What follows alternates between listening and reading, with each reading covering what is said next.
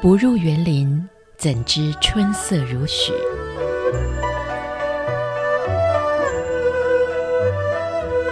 不只是昆曲 Podcast。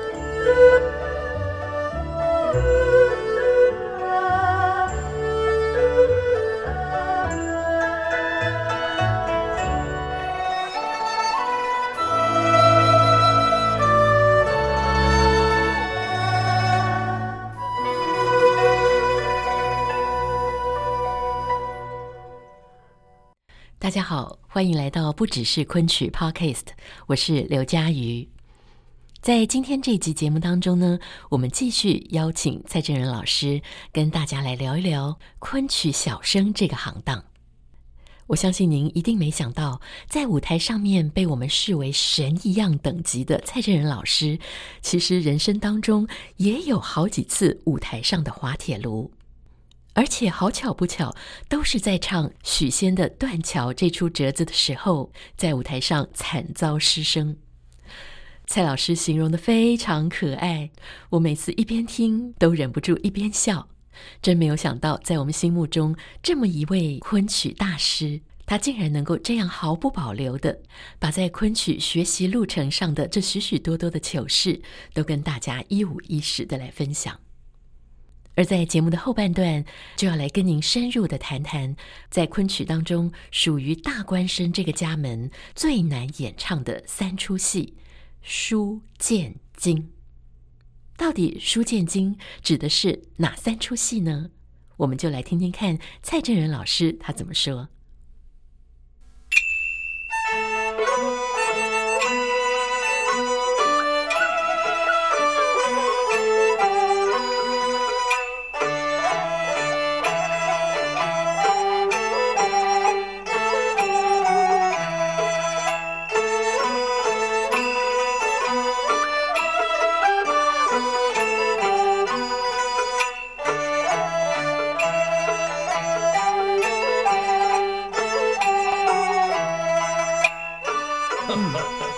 对对对对对，因为官声跟小声的，其实是一回事儿，它只是小声当中主要包含着四个类型，一个叫官声，嗯，一个叫经声，经声是毛巾的巾，嗯哼，啊，还有一个叫穷生。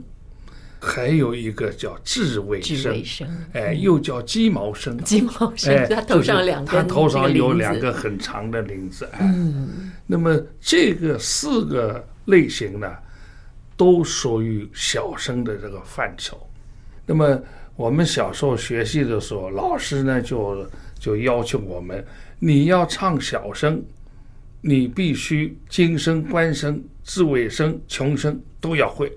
嗯，哎，那么当然，这个四个行当里头呢，个人不同的条件，可能官生更合适一点，哎，那么有些人呢，经生比较合适，哎，他是侧重于不同的，但是老师们要求演员，既然你称为小生，你经生、官生、穷生、智尾生都要会，不仅会，而且还要都要能演得好，哦，是这样。嗯哼，那但是刚才老师您有特别提到，大家因为自己自身条件不太一样，嗯、所以有些时候会比较偏在哪一个部分。那官生他需要什么样特别的条件呢？那、嗯、譬如像像我本人呢，嗯、呃，经生啊，什么穷生啊，呃，智尾生，我我我都演过啊。但是呢，老师们就觉得，哎，蔡正仁好像比较更合适演官声。呃，因为什么？就我的嗓音条件练的，就是声声音比较要演官声的，官声官声就做官的官声。啊，哎，那么他当然也是今生，你去考状元是吧？嗯，考了状元以后做了官，哎，那他就变成了官声了，哎，那么官如果做的很大，他就可以变成一个大官生。官生他的做的是比较一般的小的，嗯，那么他有称可以称之为小官生，小官生，哎，那么大官生也好，小官生也好，总之他要求的嗓音条件要比经生要宽厚，还要亮，就是这样呢，就显得你这个气派大，哎。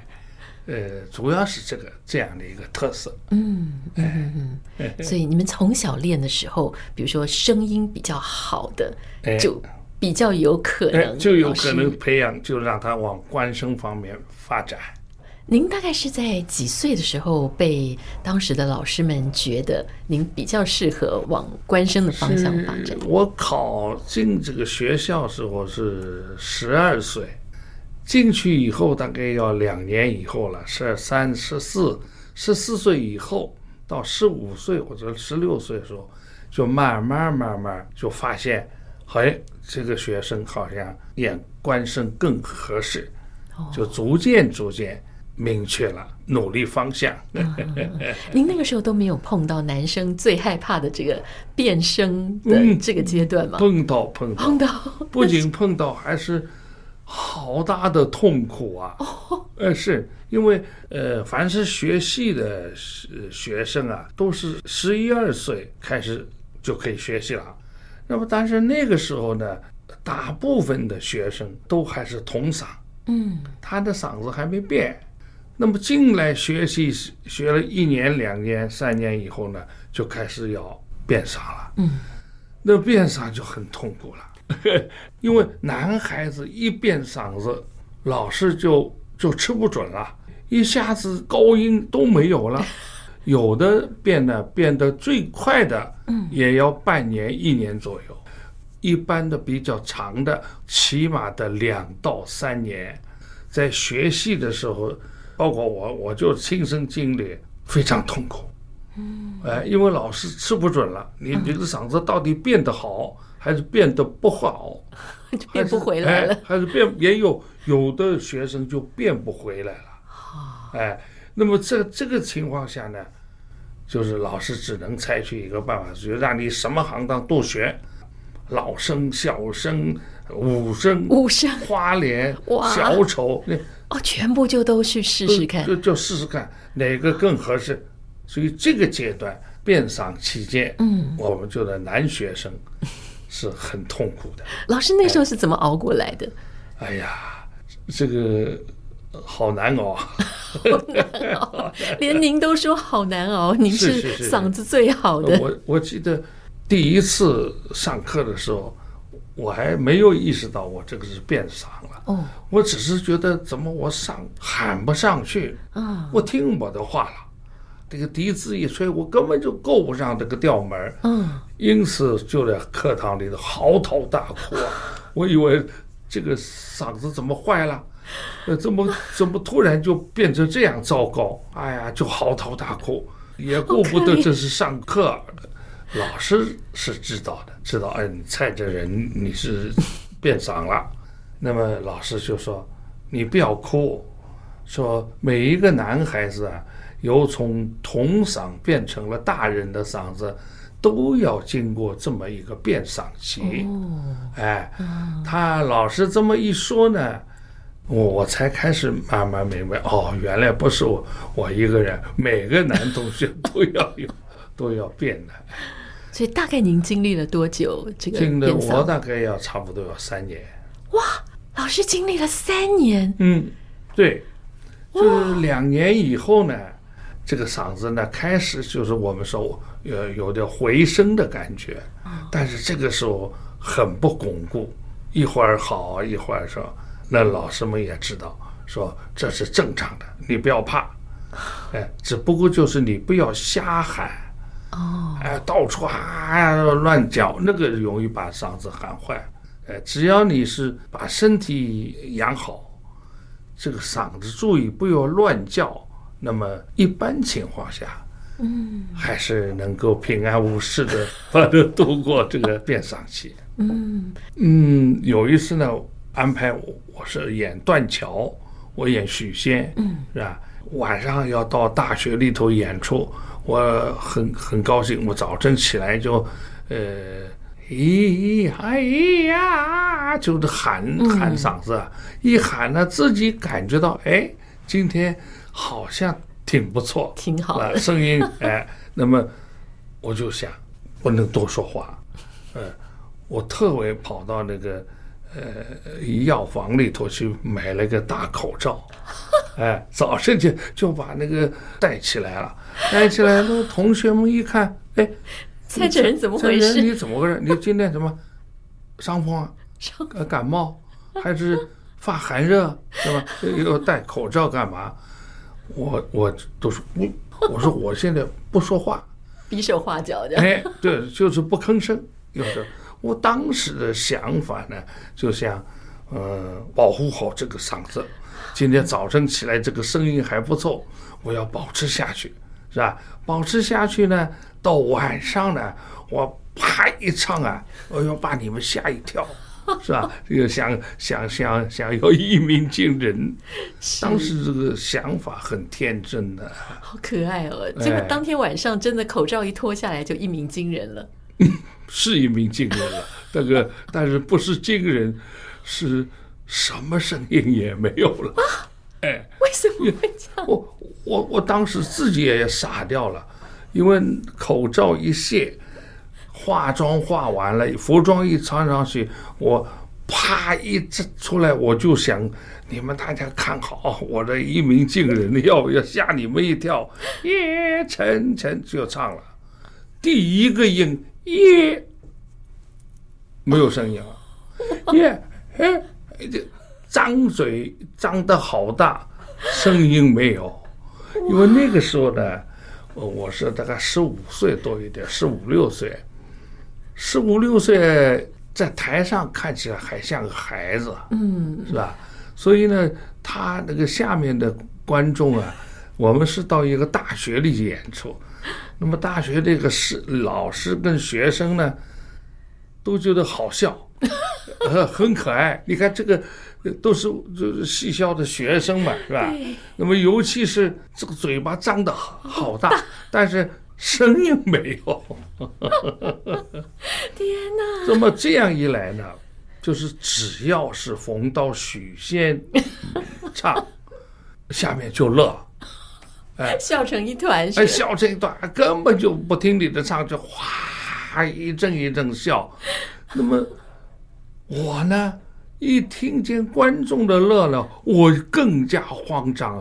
哎呀，还没有，我就拼命唱，就是不听你话，就更没有声音。哎，没有声音，所以整个这个断桥呢，实际上是被我搅得一塌糊涂，害得那个演白娘娘的旦角演女演员，嗯，还有个小青。他们两个人很惊奇，瞪瞪大眼睛，说：“蔡正仁，你怎怎么回事啊？是吧？”但是没有办法，这样啊，张嘴没有。那么我呢，怎么办呢？声音没有，那怎么演戏呢？于是呢，就是拼命的做好多动作。哎呀，这个哎，这样一来呢，更加让下面的观众觉得好笑。哎呀，天哪，这个。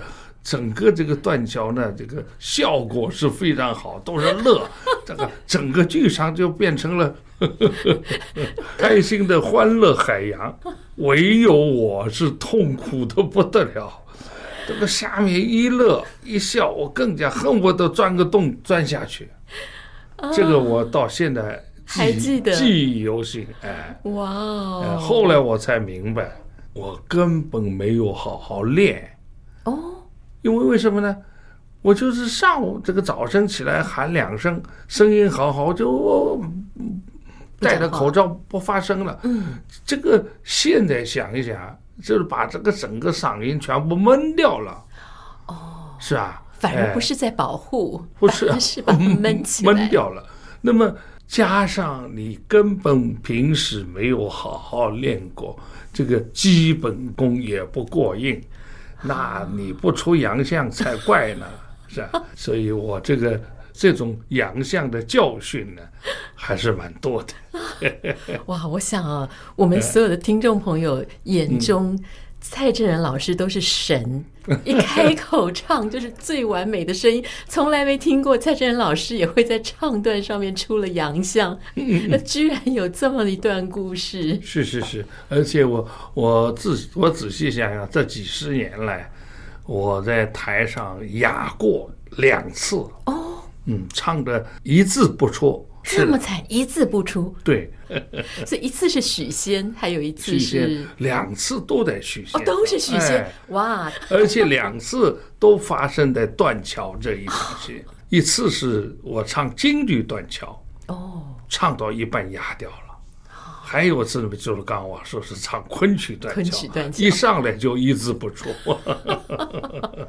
断桥成了我呃，好像是一个多灾多难多难。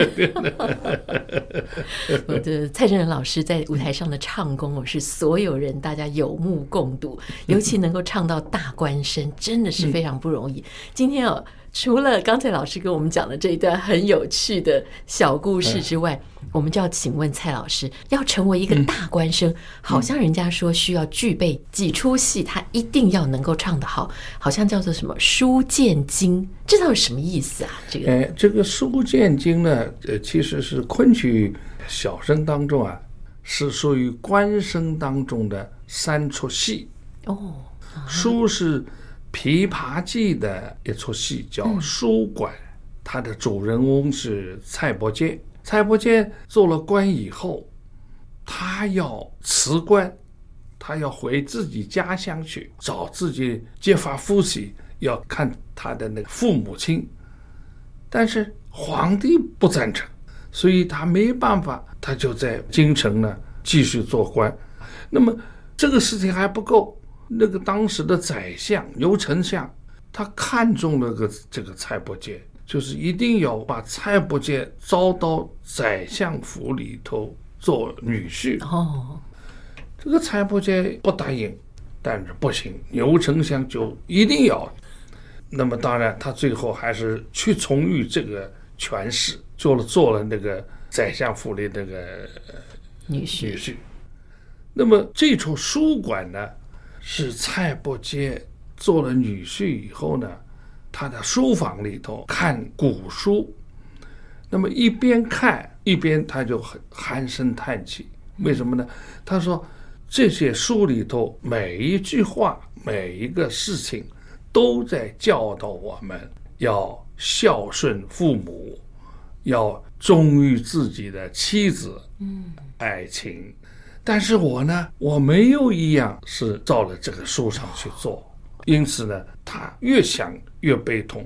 然后呢，那那个牛小姐呢，虽然是宰相的千金小姐，但是这个小姐人很贤惠，非常通情达理。她觉得自从相公到了我们家里以后，怎么整天愁眉苦脸？问蔡伯坚呢？蔡伯坚总是唉声叹气，不肯说。其实牛小姐是来试探他。哎，那么赵五娘呢？因为她当时在河南的家乡发生了灾荒，很不幸的，两个老的先后就去去世了。嗯、那么这个赵五娘呢，就埋葬了公公婆婆以后呢，就拎着琵琶。她要上京城去寻找自己的丈夫，结果听说她遭罪相府，她就跑到相府里去，就跟牛小姐见面。就后来讲讲讲，牛小姐才发现原来还有这么一段隐情。那么这样子呢，他们两个人就商量，就是赵五娘上京城的时候，她亲自把她的公公婆婆。画了一个一幅像，嗯，然后呢，牛小姐说：“你这幅像给我，我挂在书房里。”那么蔡伯坚呢，常常看看书，看看书嘛，他觉得，呃，老是看书，越想越烦恼。他说：“我来看看四边的画，他就解解闷，发现了这幅哦，他的父母的画，哎，然后他又浮想联翩，哎呦。”好像像我的父母嘛，怎么怎么哎，这样一来呢，牛小姐发觉并没有完全忘恩负义，忘记自己的父亲，还是想他的，他就把赵五娘引进了书房，他们三个人呢就在书房相会，这个戏就叫书馆。好，老师要不要跟我们说明一下，为什么这一出会对于大官生来讲是非常重要的一出戏？是这个唱段有什么样特别的功力才有办法唱得好吗？是 是，首先呢，蔡伯坚一上场呢，他在看这个书的时候，他唱了一段曲牌，这个曲牌名字叫《解三层》。嗯。这个《解三层》呢，在昆曲里头啊，一是一支很有名的曲牌。嗯哼。那么，这个书馆里头的《解散城》，解散城》，是我学戏到现在唱了好多好多的《解散城》的曲牌。我认为这一段是最长的，也是最难唱的一段。哇！《解散城，哎》。它的难什么呢？它这个整个曲调啊，不是突然高或者突然低，它不是的，它是比较平稳。可是他的情绪呢，不平稳，他要靠你自己，靠你越想越觉得我对不起的我的结发妻子，我对不起我的父母。他的唱一层紧一层，一层紧一层。那么应该说，把这一段唱。要唱好的话，除了你有相当深厚的演唱基本功，你才能把这一段唱好。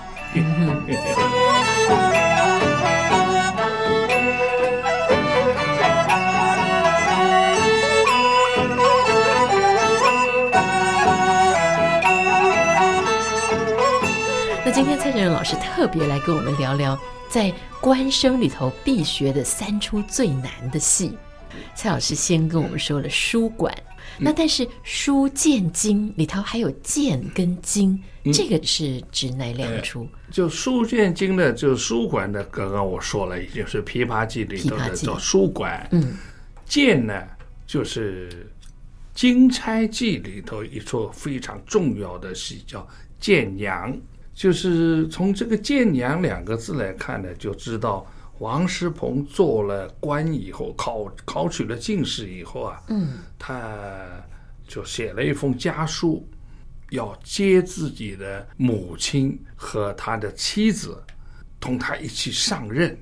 那么结果呢，因为被坏人把这个信偷掉，改写了几个字。那么改什么呢？很糟糕。就是王世蒙在这个信里头呢，他就写成，他说我已经做了官了，做了状元了。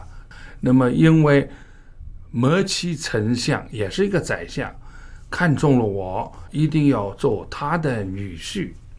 这些宰相怎么专门找哎对 状元来当女婿？哎，他说我没办法，只好听从宰相，我就做宰相的呃女婿去了。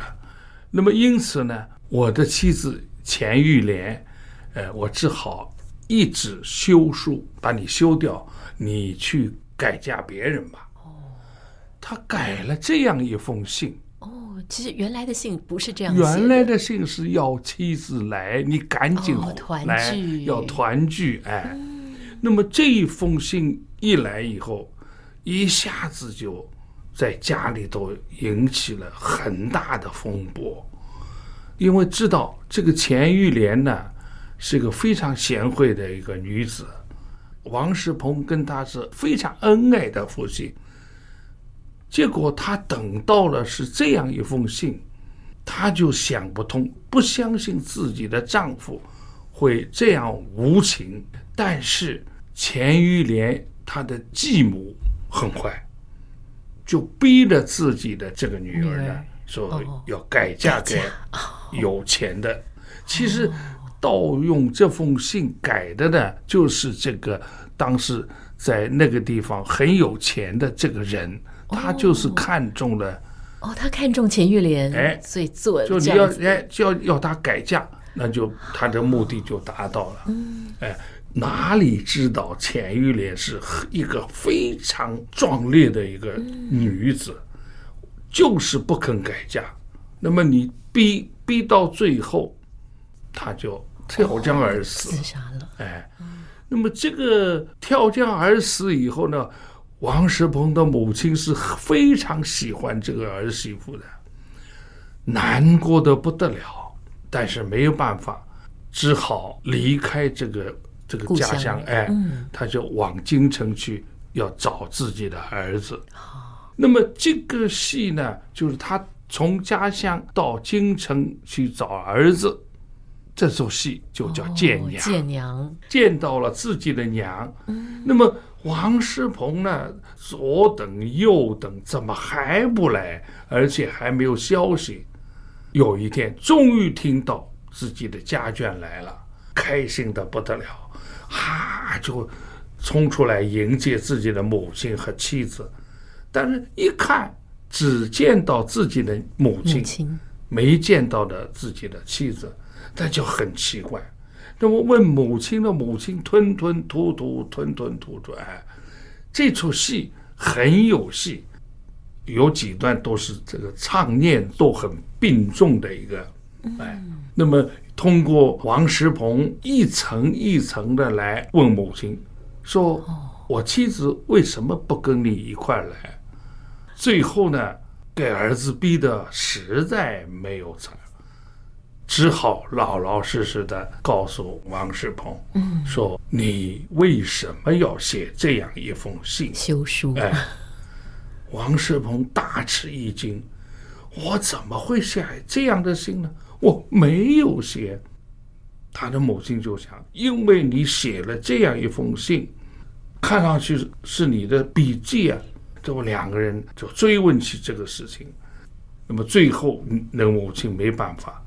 她说：“因为看到你这封休书，嗯，你媳妇投江而死，这个消息犹如晴天霹雳。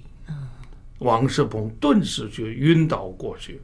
但他醒来，慢慢醒来以后，他唱了一段非常著名的一段唱段，叫《江儿水》。”这是王世鹏醒了以后唱了这一段，应该说整个《建娘》呢，由于有一段《江儿水》，还有前面有一段曲牌叫《挂骨令》，嗯，两大曲牌支撑着，再加上中间有很多就是儿子逼那个母亲，为什么他不来？母亲又要搪塞过去，反正这里头有好多很精彩的对白，嗯。那么组成了一个非常感人的一出戏，嗯哼，叫《见娘》。见娘，哎，这段《江二水》啊，我真的有时候真的是动了感情啊！我在台上常常唱到这个眼泪都在眼睛里都打转，但是老师说的，就是一个好演员不能在台上真哭啊。你真哭，你就不是好演员，哎，是因为你要哭了以后，你你声音都唱不出来了，声音哎，是，所以你不能自己嚎啕大哭，你要把观众唱的哭才是你的本事。所以我呢，每逢演这个见娘演完了以后呢，我我常常是到了后台啊，不能自拔，哦，哎呦，很好难受啊。坐在后台愣半天，总觉得我在想，假如我的气质是这样，那多难受啊，是吧？可是越是往下面去想，越容易控制不住感情。那真要嚎啕大哭的话，那就我唱不下去了。我记得我的老师于正飞老师啊，他的夫人生癌死了。当时我还是学生啊，不大懂事，只知道当时他们说，老师在灵堂上，凡是来一个重要的客人，他什么哀乐都没有，他只唱这次《江儿水》，哦，就唱这个《江儿水》。嗯。哎，来人他就唱这段《江儿水》。哎，隔一阵又来客人，他又唱这一段，非常伤感。嗯，当然，这个想想很难难过。是是 是，对对对。哇，所以这一出里头的这个《江儿水》，它不仅是唱念繁重，对之外，他其实在整个情感上面也要有很好的控制。就是几乎这段《江儿水》的，他的情感已经达到了高峰了。哦，嗯，所以这个是官声戏当中非常非常重要的一个，一定要能够达到情感戏、内心戏啊。是是是。好，那书剑经当中还有一个经，这个经是指什么？经是呢，是这个长生殿当中一出戏叫经变。Uh. 哎，经变经变呢，就是说唐明皇和杨贵妃啊，在御花园当中游览，哎呀，开心啊！皇帝呢就跟贵妃说：“我们今天在御花园当中呢，就在沉香亭里头稍微端几盆很淡雅的小菜，我们不搞好大好大的什么宴会，我们就是要清雅。”随便，好好玩玩，小两口呀、哎。对，哎，那么两个人正是非常开心的在游览御花园当中呢，忽然就传来了“渔阳鼙鼓动地来，惊破霓裳羽衣曲”。哦，哎，杨国忠就上来说：“大事不好！”皇帝说什么事儿？安禄山造反，杀破潼关，逼近长安。唐明皇没有办法，仓促带着杨贵妃往四川方向逃难，跑出没有多少地方，跑到一个马怀坡的地方，护送皇帝的御林军造反，逼得个皇帝，你不把杨贵妃处死，我们就不走了，甚至。弄得不好，你皇帝也有生命危险，就形势非常紧张。嗯，在这种情况下，唐明王万般无奈，只好同意杨贵妃吊死在一棵树下。啊，这是一个很悲很悲的悲剧。哎，那么这出戏呢，我们昆曲里头就叫经变。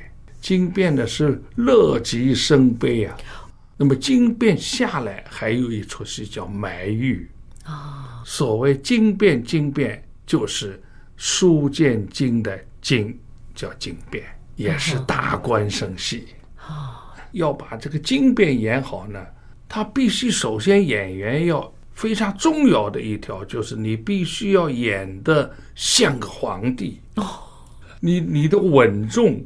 你的气魄，你的一招一式，你都要让观众认为，哎，这个是个皇帝，皇帝哎，嗯，否则呢，你唱快重唱你什么念那哈喽，人家看左看右看，好像不不不像个皇帝，那就完了。哎，同时呢，他有好多唱段，在这出经变里头呢，唐明皇主要是唱北曲。哎，因为昆曲有北曲和南曲之分，那么经变这出戏里头，唐明皇唱的是北曲，杨贵妃呢唱的是南曲，哦，所以两个人叫南北合套。合套，哎，嗯，那么这个北曲呢，当然是比较慷慷慷慨激昂，哎，慷慨激昂的，嗯，呃，很好听。那么。唐明皇有比较繁重的唱段，那么还有一个呢，就是他跟杨贵妃有比较多的载歌载舞的身段。哦，所以他等于说，除了唱念反复之外，他的做的这个部分做的好多很多。对，所以为什么做《书剑经》是官声的三个代表性的戏？原因就是因为这三个戏。都有很繁重的唱念做表，哦，是这个问题。啊、我们都以为哦，大官生他们常常在台上，因为唱的东西很多，而唱段都很大，而且再加上他官大，嗯、学问大，所以他应该在台上唱的时候都不太动的，就没有想到，其实他们在身段上面的要求也是很高的，很多很多。哎，而且呢，昆曲啊有一个很大的特点。就是他唱念繁重，只要一开口唱，嗯，他就要带有很细腻的表演和动作，而且很美的一舞蹈动作。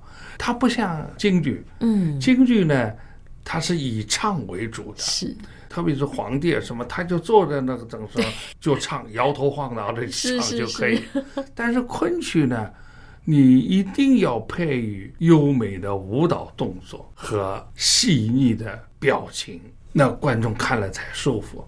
所以唱念做表都要好，哎，而且呢，对演员来说，恐怕比什么都重要。是什么呢？是他的本身的他的气质。就首先你偏扮演一个皇帝啊，这个服装一一一穿戴一穿，哎，对，一出来。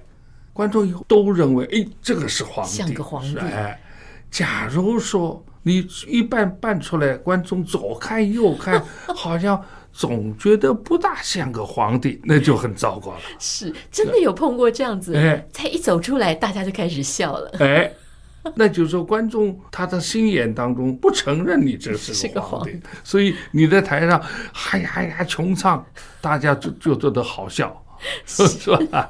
哎，所以我认为这个是演员的气质，嗯，就是他哪怕是什么都不做，就是穿了服装一站出来，他一站出来就把所有的观众吸引过来了啊，说服他们了。哎，那么一看就是，哟，他就要看下去，这个就是演员的气质，把他们吸引过来，很重要。对，所以要担任这个官声哦，不只要唱得好，大段大段的唱段，而且又能够真的有威跟气质。是是是，嗯呃，我们今天非常非常开心，在 节目当中跟蔡老师谈到《书剑经》，这是官声必学的三出最难的戏。谢谢老师，谢谢。谢谢